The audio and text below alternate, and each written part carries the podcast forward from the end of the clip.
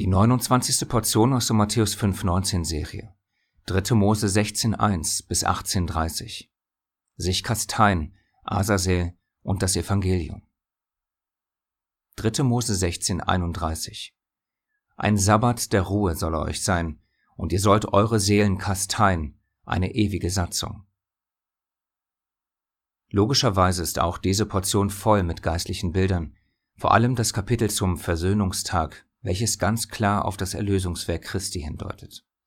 Auf all diese prophetischen und geistlichen Bilder werden wir aber so gut wie nicht eingehen. Lediglich auf den Asazel werden wir zu sprechen kommen, da die Debatte rund um diesen Bock einen ganz praktischen Nutzen für uns hat, nämlich wie gehen wir mit der Heiligen Schrift um, so dass wir falsches Verständnis vermeiden können. Gleich mehr dazu. Die Auswahl an Themen für diese Portion sind die folgenden. Der Asazel und das sich kasteien. Fürbitte am Versöhnungstag. Nicht so, wie die Welt tun. Und das Evangelium, denn das Blut ist es, das Sühnung erwirkt. Wir wünschen dir wie immer Gottes Segen beim Prüfen der Inhalte. Der Asazel und sich kasteien. Mit diesen beiden Punkten möchten wir in allererster Linie aufzeigen, wie vorsichtig wir alle im Umgang mit der Heiligen Schrift sein sollten. Einmal, dass uns bewusst sein sollte, dass wir menschliche Lehren mit und in uns tragen, die uns beim Verstehen des Textes beeinflussen, und zweitens, dass wir uns jederzeit neue Menschenlehre einholen können. Da diese Gefahr immer besteht, sowohl für dich als auch für uns, bitten wir wie immer um die Prüfung aller hier gebrachten Informationen. Zuerst das sich kasteien. Viele von uns verbinden den Versöhnungstag fest und unverrückbar mit einem Fasten, sprich einem Enthalten von Speise oder Speise und Trank. Anders ausgedrückt, für viele ist das Fasten ein Gebot Gottes für diesen Tag. Aber die Frage ist, wo steht das? Wo steht der Vers, der klar zeigt, dass wir an diesem Tag fasten sollen? Wenn man die gesamte Heilige Schrift nach dieser Frage absucht, wird man keinen einzigen Vers dazu finden. Dennoch ist das für viele von uns absolut fest in den Köpfen verankert, obwohl der Text nicht von einem Fasten, sondern von einem demütigen Kasteien und dergleichen spricht. Woher kommt aber dieses feste Verständnis des Fastens? Wir kommen gleich dazu. Vorab, im hebräischen Text kommt das Wort, um das es geht, hebräisch Anna, 81 Mal vor. In der Elberfelder CSV-Übersetzung, soweit wir wissen auch in der Schlachter 2000, wird es kein einziges Mal mit Fasten übersetzt, stattdessen mit demütigen, kasteien, bedrücken, beugen, niederbeugen und so weiter. Wohingegen das Wort für Fasten, hebräisch zum oder zom, als Nomen, also das Fasten, kommt zusammen 47 Mal vor und werden immer mit Fasten übersetzt. Aber wie bereits gesagt, steht im Zusammenhang des Versöhnungstages dieses Wort für Fasten nicht da, nicht an einer einzigen Stelle. Daher noch einmal die Frage, woher kommt aber dieses feste, teilweise bei manchen unverrückbare Verständnis? Sehr wahrscheinlich von Bruder Judah. Denn durchaus ist das Fasten eine mögliche Form des sich selbst Demütigens und bietet sich daher an. Aber es ist a. nicht die einzige Form, sich zu demütigen, und b steht es nirgends geschrieben. Warum wir das überhaupt thematisieren, hat vor allem zwei Gründe, die uns nicht nur beim Versöhnungstag auffallen, sondern generell, sagen wir mal, ein Problem für uns sind, die wir jetzt die Gültigkeit der Weisung Gottes, also seinem Gesetz, verstehen dürfen. Erstens, woher kommt mein Verständnis, das ich habe, wenn ich keinen Vers finde, der mein Verständnis bestätigt? Dies ist vor allem rund um das Thema Sabbat eine wichtige Frage für uns alle. Und zweitens, wieso verteidige ich so vehement mein Verständnis, wenn es sich nicht durch die Heilige Schrift bestätigen lässt? Wäre es dann nicht besser, vom Gaspedal zu gehen und sich aufmerksam auszutauschen und den heiligen Text allein für sich sprechen zu lassen? Diese beiden Fragen sind sehr hilfreich für uns alle, um a. an uns selber Sauerteig zu entlarven und b offen für neue Auslegungen zu sein, die sich nur auf die Heilige Schrift berufen und nicht auf Tradition. Wir möchten noch einmal wiederholen. Es geht hier nicht darum, über den Punkt zu streiten, ob man am Versöhnungstag fasten muss oder nicht, sondern darum, dass es so erst einmal nicht geschrieben steht, aber für viele von uns einfach so angenommen wird. Kann man an diesem Tag fasten? Ja, natürlich. Auch wir tun das. Aber eben nicht nur das, denn einige von uns schlafen an diesem Tag zusätzlich nicht, andere wiederum reden nicht und so weiter und so fort. Je nachdem, wie man sich vor seinem Schöpfer demütigen, kasteien, niederbeugen und dergleichen will. Da der Allmächtige uns lediglich das Gebot des sich Kasteins gegeben hat, aber nicht das Gebot darüber, wie genau wir das machen sollen, ist das etwas, was offen für einen jeden ist. Vielleicht, nur vielleicht, hat er sich dabei etwas gedacht. Psalm 119, Vers 140 Wohlgeläutert ist dein Wort, und dein Knecht hat es lieb. Die Gründe für das Warum und weshalb unser himmlischer Vater dieses Thema offen für uns gelassen hat, wären spekulativ. Fakt ist, dass er es getan hat. Daher sollten wir sein Wort auch nicht verändern oder unsere Meinung als Gottes Wort ausgeben, sondern den heiligen Text so lassen, wie er ist. Steht da nichts von Fasten, dann steht es nicht da. Steht Fasten da, dann steht Fasten da und wir fasten. Eigentlich ganz einfach. Kurz noch zu Azazel. Hier gibt es zahlreiche Interpretationen darüber, wofür Azazel steht. Im Laufe der Jahre hat man einige davon gehört und alle sind nachvollziehbar. Jedoch scheint der Text an und für sich sehr klar zu sein, denn Azazel bedeutet im Hebräischen erst einmal genau das, was mit diesem Bock gemacht wird. Er wird hinfortgeschickt. Das heißt, das Wort im Hebräischen, welches aus zwei Wörtern zusammengesetzt wird, bedeutet Bock der Wegführung Bock des Hinfortschickens, Bock, der davongeht und dergleichen. Ganz zufällig, also genau das, was mit diesem Bock gemacht wird. Die zweite zentrale Eigenschaft dieses Bockes, nebst dem Wegschicken aus der Mitte der Gemeinde, ist, dass er symbolhaft die Sünden des Volkes trägt. Was fällt an bei dieser Formulierung Sünden des Volkes trägt als erstes in den Sinn? Natürlich, unser Erlöser Jeschua, der Messias. Alle Opfer deuten auf den Opfertod unseres Heilands, so auch dieses hier. Oft ist es aber so, dass ein einzelnes Opfer nicht ausreicht, um das große Bild des Erlösungswerkes wiederzuspiegeln, so auch hier. Denn der eine Bock, dessen Blut in das Heiligtum gebracht wird, dient dazu, Sühnung der Sünden zu erwirken, wie das Blut des Sohnes Gottes, welches sogar die komplette Vergebung der Sünden erwirkt, zu dem Unterschied wird, so Gott schenkt, irgendwann ein Video folgen. Der andere Bock wiederum trägt die Sünden des Volkes, so wie unser Herr unsere Sünden am Kreuz trug. Daher kann dieser Bock auch nicht für Satan stehen, denn a. ist der Satan keineswegs unschuldig wie dieses Tier und viel wichtiger b. trägt Satan nicht unsere Sünden und schafft sie für uns aus der Mitte des Volkes Gottes weg. Ferner ist in diesem Zusammenhang wichtig, vor allem deswegen, weil in gewissen christlichen Kreisen meist Satan und seine Lakaien für fast alles schuldig gemacht werden. Der Ursprung der Sünde ist nicht Satan, wir sind es. Unser Fleisch, unser Ungehorsam ist das Problem dieser gefallenen Welt. Anders, anschaulicher und näher an Asazel ausgedrückt, würde im übertragenen Sinne Satan von Gott weggeschickt und in der Wüste eingesperrt werden, wären wir nicht auf einmal vollkommene Menschen. Wir müssten weiterhin gegen die Sünde, die nicht in Satan, sondern in unserem Fleisch ist, ankämpfen und uns verändern. Weg vom menschlichen, irdischen, ich-bezogenen Sein hin zu dem göttlichen, himmlischen, sich selbst aufopfernden und uns von unserem Vorbild Jeschua vorgelebten Dasein.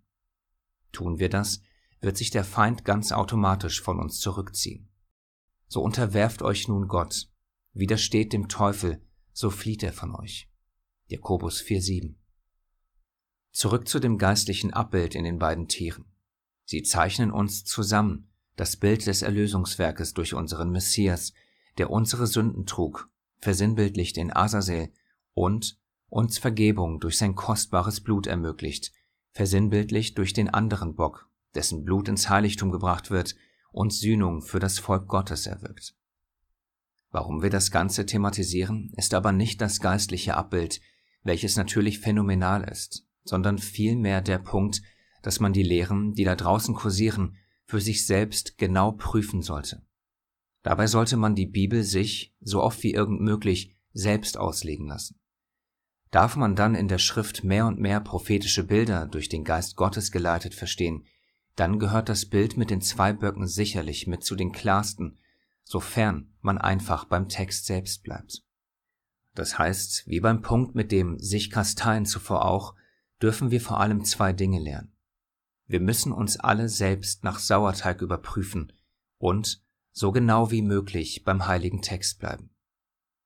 Von diesem heiligen Text dürfen wir nichts wegnehmen, wie zum Beispiel, dass der Versöhnungstag oder ein anderes Fest nicht mehr oder verändert zu halten ist, und wir dürfen dem heiligen Text selbstverständlich auch nichts hinzufügen, indem wir zum Beispiel das Fasten als ein Gebot Gottes hinstellen.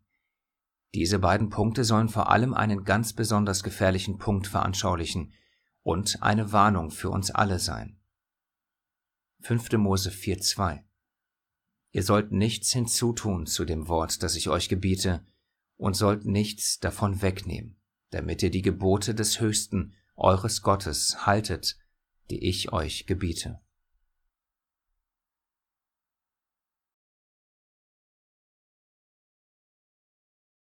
Fürbitte am Versöhnungstag. 3. Mose 16, 17. So tue er Sühnung für sich und für sein Haus und für die ganze Versammlung Israels. Dieser Punkt lässt sich kurz, knapp und sehr leicht veranschaulichen, denn wie wir in den vergangenen Portionen zuvor sehen und mitunter durch das NT die Parallelen zwischen dem Priestertum nach Aaron und dem Priestertum nach der Weise Melchisedeks lernen konnten, ist unsere Fürbitte für das Volk Gottes eines unserer wichtigsten Aufgaben.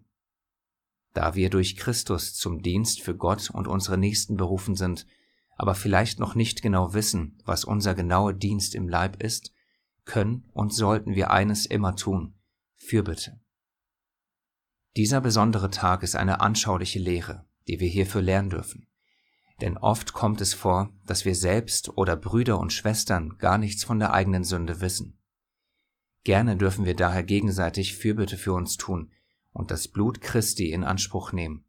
Nur jährlich? Ja. Auch täglich? Natürlich ebenfalls ja. Alle Feste haben zwar diesen jährlichen Turnus, das heißt aber nicht, dass wir nicht aus ihnen etwas für das gesamte Jahr und somit für unser tägliches Leben mitnehmen können und sollten.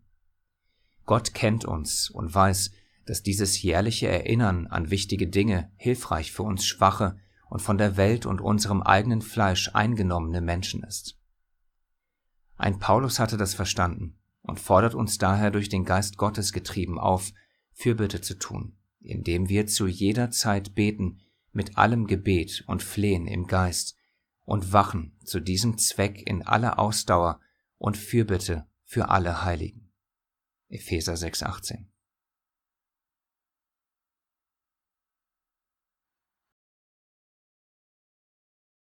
Nicht so, wie die Welt tun. 3. Mose 18,3 Nach dem Tun des Landes Ägypten, in dem ihr gewohnt habt, sollt ihr nicht tun. Und nach dem Tun des Landes Kanaan, wohin ich euch bringe, sollt ihr nicht tun. Und in ihren Satzungen sollt ihr nicht wandeln. Anmerkung vorab. Mit der Formulierung und in ihren Satzungen sollt ihr nicht wandeln, sind natürlich nicht die Gesetze des Landes gemeint, sondern ihr Götzendienst, ihr Trinken vom Blut, ihre Hurerei und dergleichen, wie es der Zusammenhang des Textes klar aufzeigt. Für die Gesetze des Landes gilt, sofern sie nicht den Geboten Gottes widersprechen. 1. Petrus 2, 13 bis 17. Unterwerft euch jeder menschlichen Einrichtung um des Herrn willen es sei dem König als Oberherrn oder den Statthaltern als denen, die von ihm gesandt werden zur Bestrafung der Übeltäter, aber zum Lob derer, die Gutes tun. Denn so ist es der Wille Gottes, dass ihr dadurch, dass ihr Gutes tut, die Unwissenheit der unverständigen Menschen zum Schweigen bringt. Als Freie und nicht als solche, die die Freiheit zum Deckmantel der Bosheit haben, sondern als Knechte Gottes. Erweist allen Ehre, liebt die Brüderschaft, fürchtet Gott, ehrt den König. Abschließende kurze Anmerkung hierzu.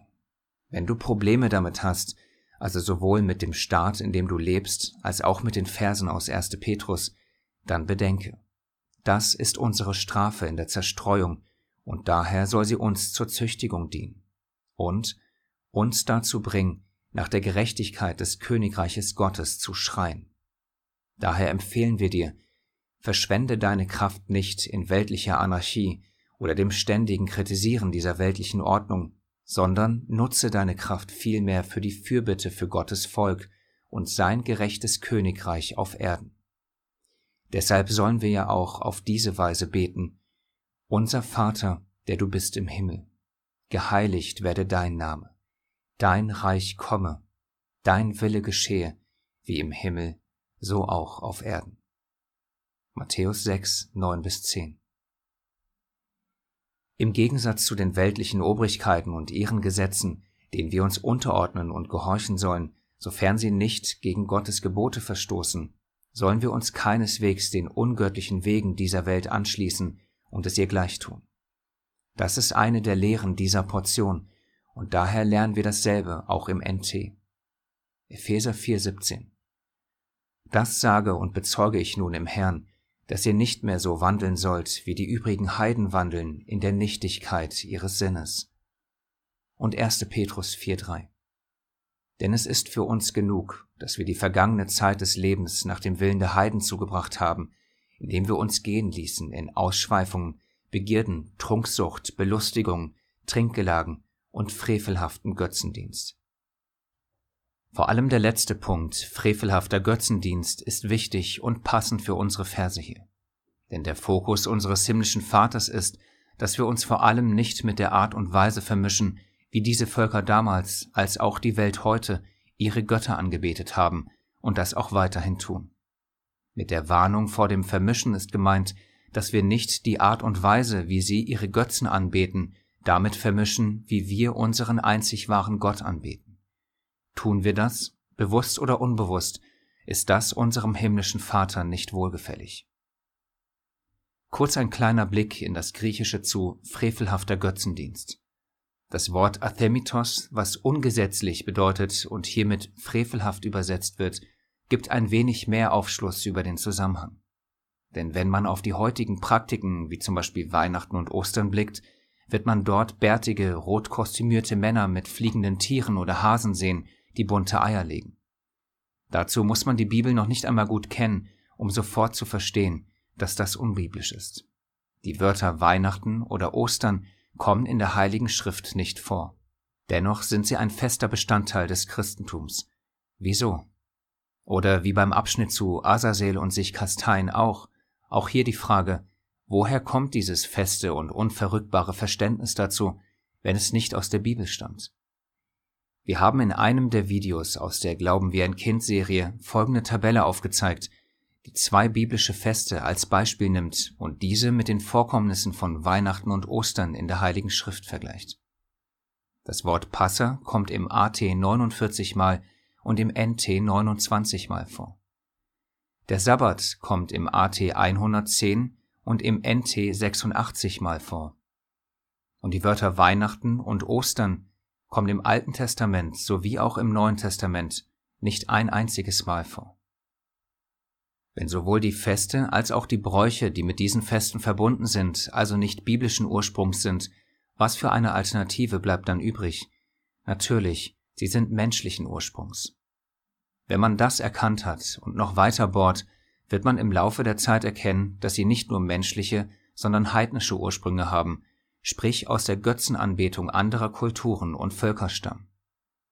Wenn dich dieses Thema interessiert, dann schau hier bei einem aus dem Englischen übersetzten Video rein und prüfe die Inhalte für dich selbst. Wahrheit oder Tradition, Weihnachten und Ostern auf dem Prüfstand. Gerne kannst du dir auch bei Interesse unser Video Historisches von der Gemeinde zur Kirche dazu ansehen um das größere Bild hinter den Ursprüngen vieler Lehren, die uns heute als biblisch gelehrt werden, zu erfassen und dich dann zu entscheiden, was du tust. Die Wege zu gehen, die aus den Gebräuchen der Welt entstanden sind, oder die Wege so zu gehen, wie sie geschrieben stehen. 3. Mose 18,30 Und ihr sollt meine Vorschriften halten, dass ihr keine der greulichen Gebräuche ausübt, die vor euch ausgeübt worden sind, und euch nicht durch diese verunreinigt. Ich bin der Höchste, euer Gott.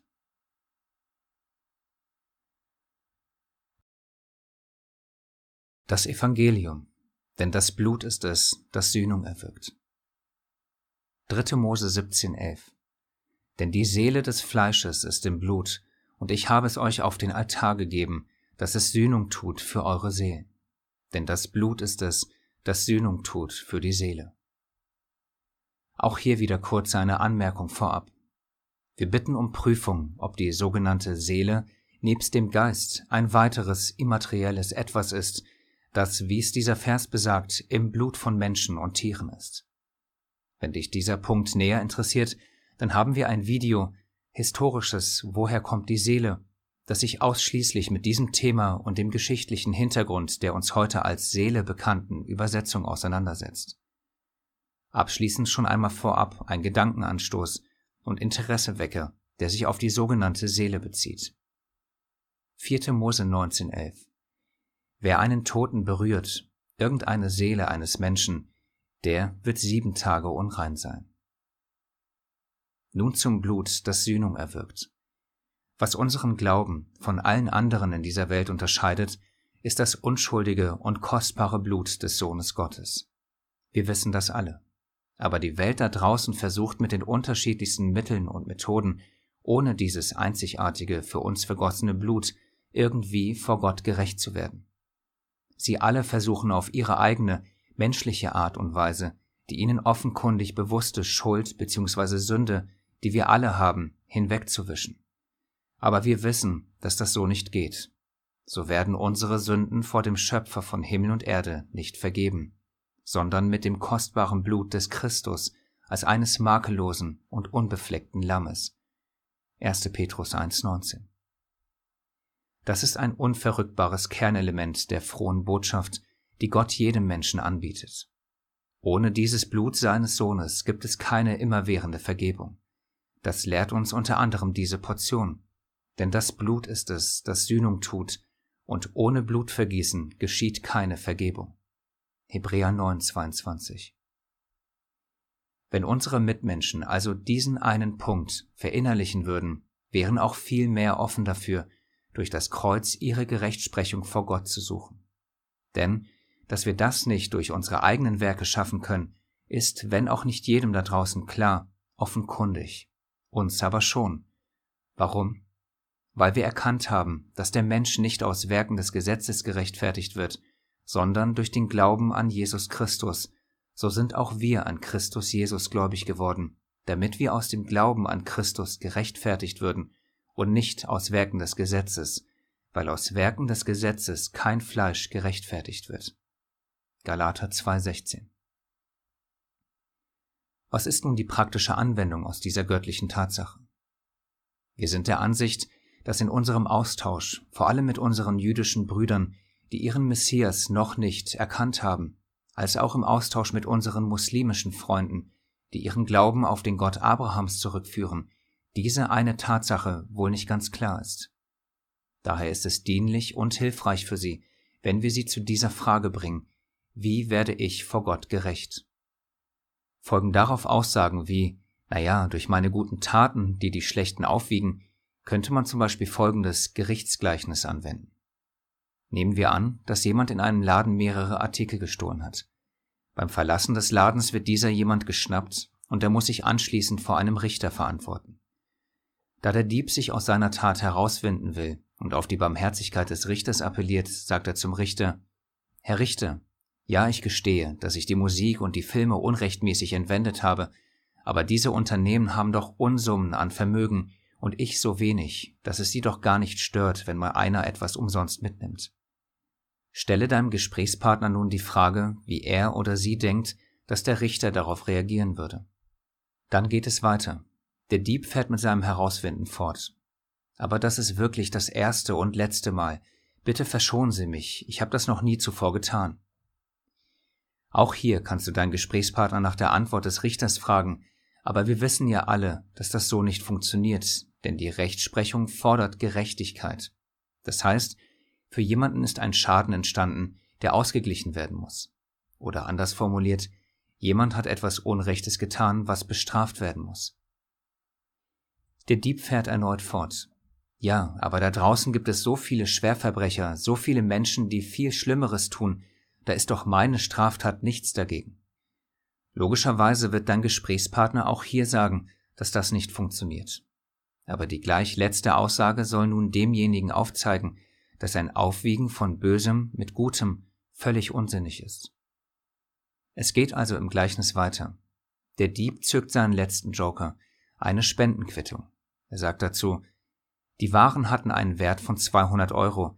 Ich habe hier eine Quittung, die belegt, dass ich kranken, hungernden Kindern in Afrika mit 2000 Euro geholfen habe. In seinen Gedanken hofft er nun, dass die Spende seine Schuld aufwiegt. Nun stell die Frage, welcher gerechte Richter dieser Welt, dessen Aufgabe es ist, für Gerechtigkeit zu sorgen, würde dieses, nennen wir es, Argument gelten lassen? Würde er nicht vielmehr sagen, was interessiert es diejenigen, die du beraubt hast, wem du was gespendet hast? Was für eine Gerechtigkeit wäre es gegenüber jenen, die du bestohlen hast, wenn du ungestraft davonkommen würdest? Wenn diese Art des gegenseitigen Aufwiegens von Gutem und Bösem also schon in einem weltlichen Gericht nicht funktioniert, wie viel weniger bei einem vollkommen gerechten Gericht Gottes über unser aller Leben. Man kann ohne weiteres festhalten, dass es ein sehr gefährlicher Trugschluss ist, zu glauben, dass man irgendwie Böses mit Gutem aufwiegen kann. Man kann es nicht, nicht bei einem weltlichen Gericht und erst recht nicht bei einem vollkommen gerechten göttlichen Gericht. Sollte diejenige Person, mit der man redet, offen für dieses Argument sein oder diesen Punkt sogar sofort verstehen, ist ein Nachhaken, begleitet von Gebet und Fürbitte, mehr als angebracht. Denn dann ist es offenkundig, dass sich diejenige Person für den Heilsplan Gottes öffnet, der eben aus Buße und Reue, sprich dem Eingestehen seiner bösen Natur und seiner schlechten Taten und dem Glauben an das kostbare Blut Christi besteht. Der Gehorsam, also die Umkehr, ist dann das, was diese Buße bestätigt. Apostelgeschichte 2,38, 5,32 und Lukas 3,8 Da sprach Petrus zu ihnen, Tut Buße, und jeder von euch lasse sich taufen auf den Namen Jesu Christi zur Vergebung der Sünden. So werdet ihr die Gabe des Heiligen Geistes empfangen. Und wir sind seine Zeugen, was diese Tatsachen betrifft, und auch der Heilige Geist, welchen Gott denen gegeben hat, die ihm gehorchen. So bringt nun Früchte, die der Buße würdig sind. Dies ist nur eine von vielen Möglichkeiten, das Dilemma der Menschheit aufzuzeigen.